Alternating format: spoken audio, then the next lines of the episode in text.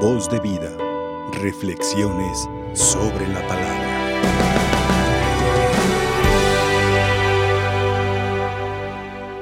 Fíjense que en una ocasión, eh, por ahí un sacerdote hizo un comentario en las redes sociales, uno de los que acostumbro seguir, y por ahí saben ustedes que en las redes, con el anonimato, hay personas que se dedican a, no sé qué título se le da, pero es a reventar, a dar la contra, a ofender.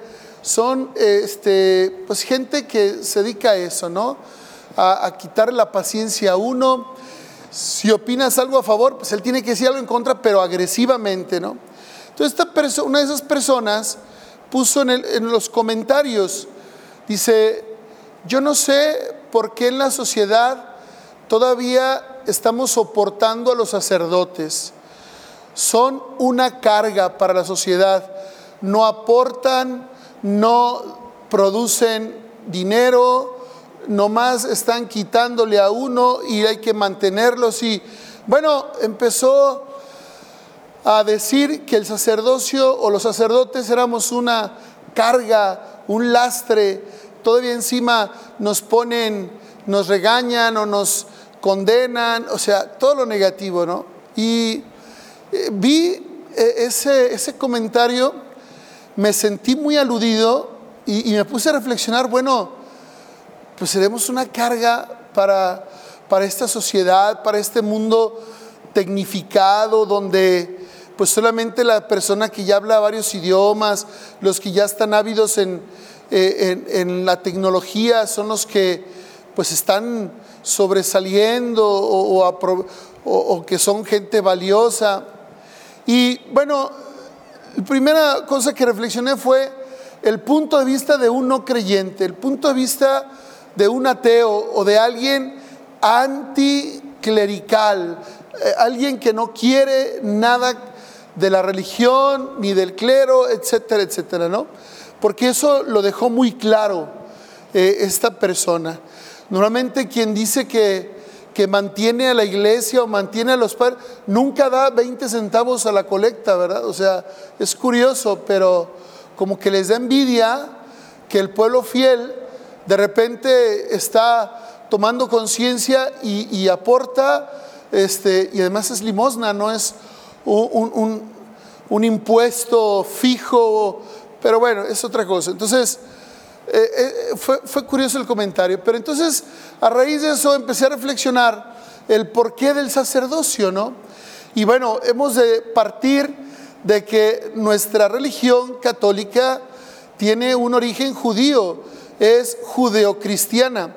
Y Cristo, fundador de la Iglesia Católica, pues es judío, ¿no? Y él, en una ocasión, cuando va a dar el sermón de la montaña, eh, aclara y dice que Él no ha venido a abolir la ley ni los profetas, sino que ha venido a darle plenitud. Y el pueblo que ya tenía un sacerdocio imperfecto, un sacerdocio que era un puente, un medio para purificar al pueblo, para que orara y la oración llegara a Dios. Y el sacerdote tenía también que hacer unas eh, purificaciones y abluciones y bueno, para un poquito dignificar el sacrificio ofrecido a Dios, Cristo vino a darle plenitud. Entonces, hemos de partir del hecho de que el único sumo y eterno sacerdote es Jesucristo y que de Jesucristo tiene sentido el sacerdocio ministerial en la Iglesia Católica que ejercemos los consagrados y el sacerdocio común que todo bautizado tenemos y que también es un don de Dios. ¿Qué es lo que hacían los sacerdotes en el Antiguo Testamento? Bueno, pues era eh, la parte del culto, la parte celebrativa, oracional, por decir, donde el pueblo buscaba a alguien que mediara entre ellos y Dios, y ahí estaba el sacerdocio, que pertenecía a una familia, pero como lo mencioné hace poquito, este, era imperfecto el sacerdocio. Cada que el sacerdote tenía que hacer el sacrificio a Dios, tenía que purificarse primero él. Y entonces eran varios sacrificios, animalitos tras animalitos, y luego las oraciones. Ellos también tenían que llevar un, un estilo de vida, ¿no? Muy concreto. Cuando viene la plenitud de los tiempos, Cristo nuestro Señor, escuchamos en este pasaje evangélico de la institución de la Eucaristía, ya supera el sacerdocio del Antiguo Testamento por él siendo a la vez víctima, sacerdote y altar, porque él celebra este culto pleno, total de la Eucaristía. Y este culto tiene como víctima ya no un cordero de dos años sin defecto y, preparado para la cena pascual, sino su misma vida, su cuerpo y su sangre ofrece al Padre para redención de todos. Y es lo que celebramos en cada Eucaristía. Cristo sacerdote, en la persona del consagrado, hace que el pan y el vino, bueno, el Espíritu Santo baja y es Cristo el que deja su cuerpo y su sangre de manera real eh, en, el, altar. ¿sí? Y Él ofrece su vida en el altar de la cruz, pero Él es el, el, altar, o sea, en Él se hace el sacrificio y Él es el que celebra el sacrificio en el Gólgota, sacerdote, víctima y altar. Partiendo de esto, Cristo, que derrama el Espíritu Santo sobre sus apóstoles, los consagra y les manda que en su memoria celebren, perdonen y cada uno de los sacramentos. Es así que es voluntad de Dios que haya el sacerdocio ministerial en este mundo. Eh, retomando esta expresión agresiva de, de, esta persona, yo también me cuestionaba, bueno, ¿y por qué yo soy sacerdote? Y, y recuerdo pues esa llamada que Dios eh, me hizo en mi infancia y que fui respondiendo primero quizás a través de la convivencia humana con otros eh, adolescentes o preadolescentes eh, en el seminario. Después me fue cuestionando acerca de, tener un estilo de vida que no implicara formar familia o tener una profesión ajena que no sea la consagración al sacerdocio. Y yo poco a poco me sentí identificado en ese estilo de vida. Siento que ahí Dios fue moldeando esta, esta vocación. Por lo tanto, yo decía, pues es una respuesta que le he dado a Dios.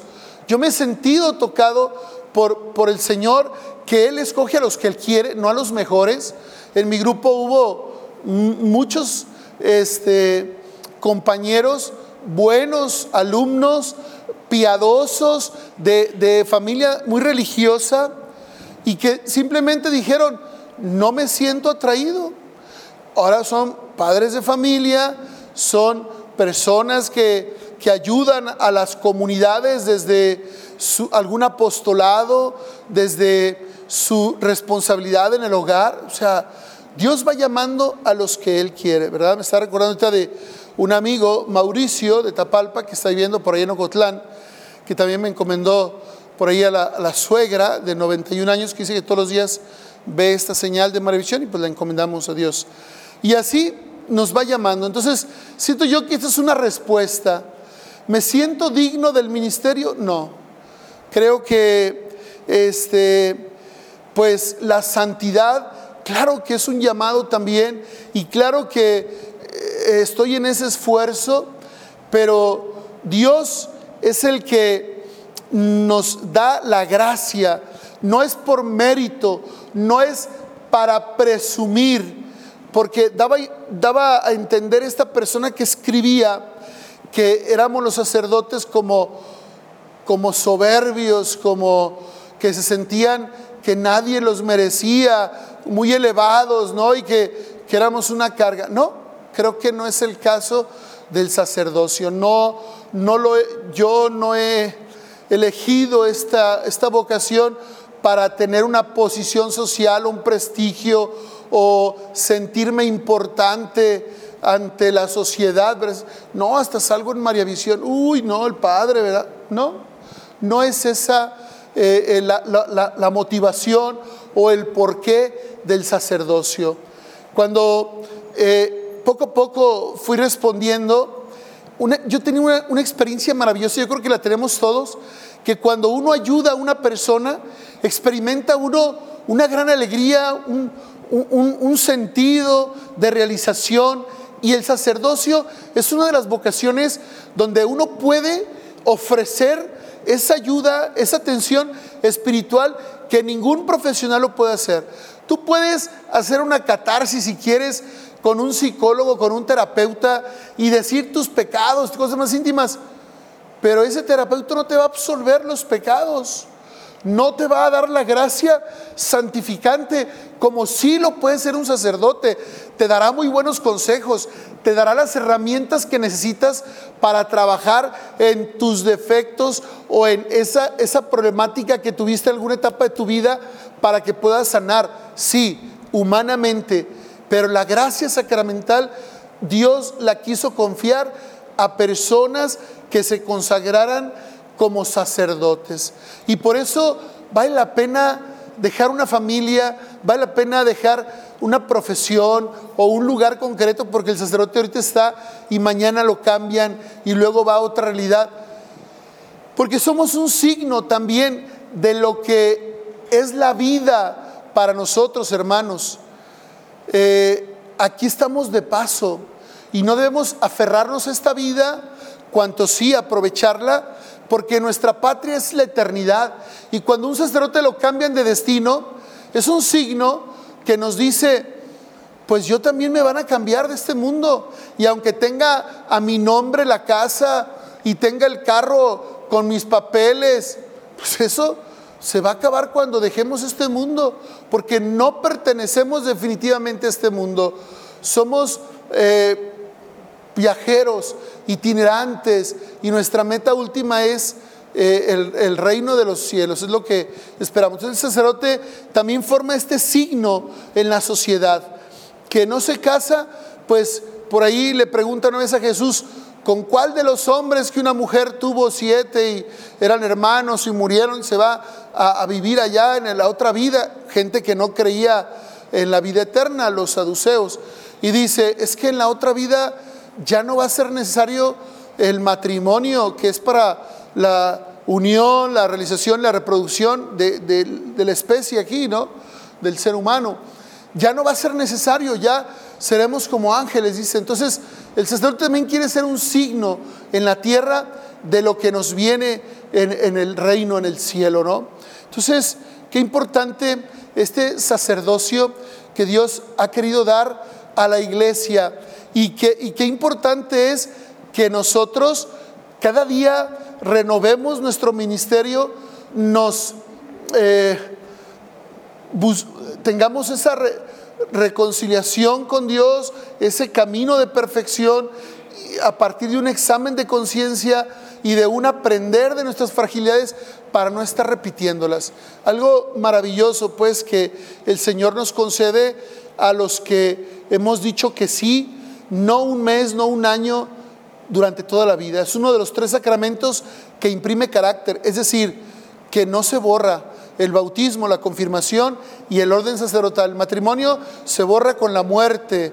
En la comunión igual, porque ya no vamos a estar comulgando, pero el sacerdocio eternamente. Y, y en esto, pues necesitamos de su oración, necesitamos de su comprensión, necesitamos de su cariño, de su paciencia y también de, sus consejos, porque al sacerdote también se le puede aconsejar y se le debe aconsejar. A veces llegan con la espada desenvainada porque es cuando se animan a hablar con el padre, ¿no?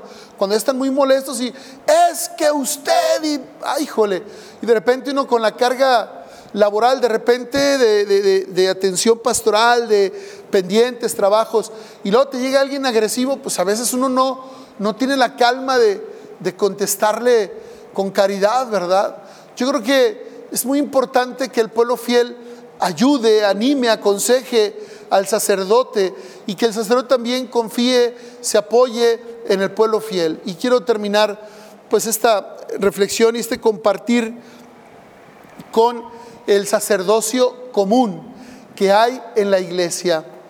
Antes el sacerdote era el único que celebraba, era el único intercesor entre el pueblo y Dios. Hoy, con el bautismo, podemos juntos celebrar la Eucaristía.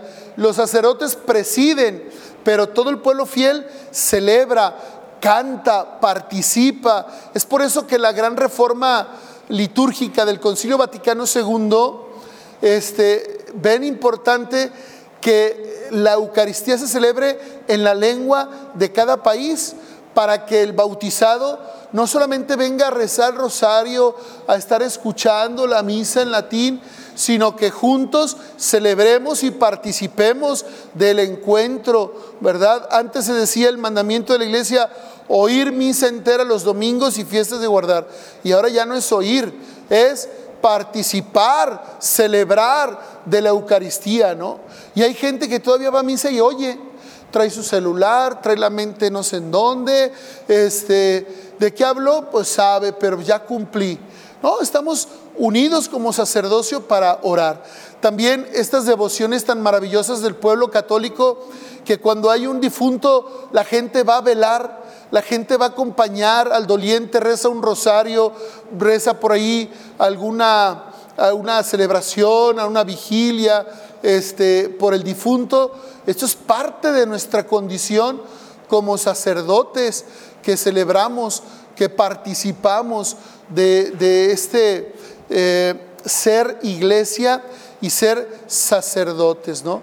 Cuando también hay alguien enfermo y de repente se hace una cadena de oración, ahí me tocó en el 2020 el enfermarme de COVID de manera grave y aquí supe que en María Visión estuvieron orando por un servidor y yo siento que este milagro de pues de que no terminé eh, la vida en ese entonces fue en gran medida por la oración del pueblo fiel que intercedió. Padre Gerardo ha tenido también intervenciones quirúrgicas muy delicadas y, hubo también estas este, pues redes, cadenas de oración por, por la salud, por eh, el bienestar. Y también nosotros nos hemos unido cuando, oiga Padre, mi familiar enfermo. El sacerdocio que tenemos es valiosísimo y lo hacemos todo por Cristo, que es el que le da sentido al sacerdocio, sacerdocio del pueblo, al sacerdocio ministerial. Él es el único sumo y eterno sacerdote. Nosotros no podemos estar desvinculados eh, de Cristo. Cuando el sacerdote consagra, dice, esto es mi cuerpo. Cuando el sacerdote absuelve, dice, yo te absuelvo de todos tus pecados. Cuando el sacerdote bautiza, dice, yo te bautizo. No es que el Padre concretamente lo haga, está in persona Christi en la persona de Cristo porque es Cristo el que consagra, absuelve, bautiza y cada sacramento es Cristo el que está ahí ejerciéndolo y nosotros pues buscamos servir. Hagamos oración por el don del sacerdocio y también ejerzamos nuestro sacerdocio en una oración constante, encomendándonos, pero también ofreciéndole a Dios. Le pedimos muchas cosas a Dios y poco le ofrecemos. El sacerdocio también es para ofrecerle a Dios, ofrecerle la enfermedad, ofrecer el sueño que ya me dormí en misa y que estoy bien a gusto. Le ofrezco al Señor mi sueño, ¿verdad? Así, todo lo que nos pase, eh, ofrecerle a Dios, porque ahí estamos como sacerdotes eh, haciendo algo agradable al Señor. Que así sea. Voz de vida. Reflexiones sobre la palabra.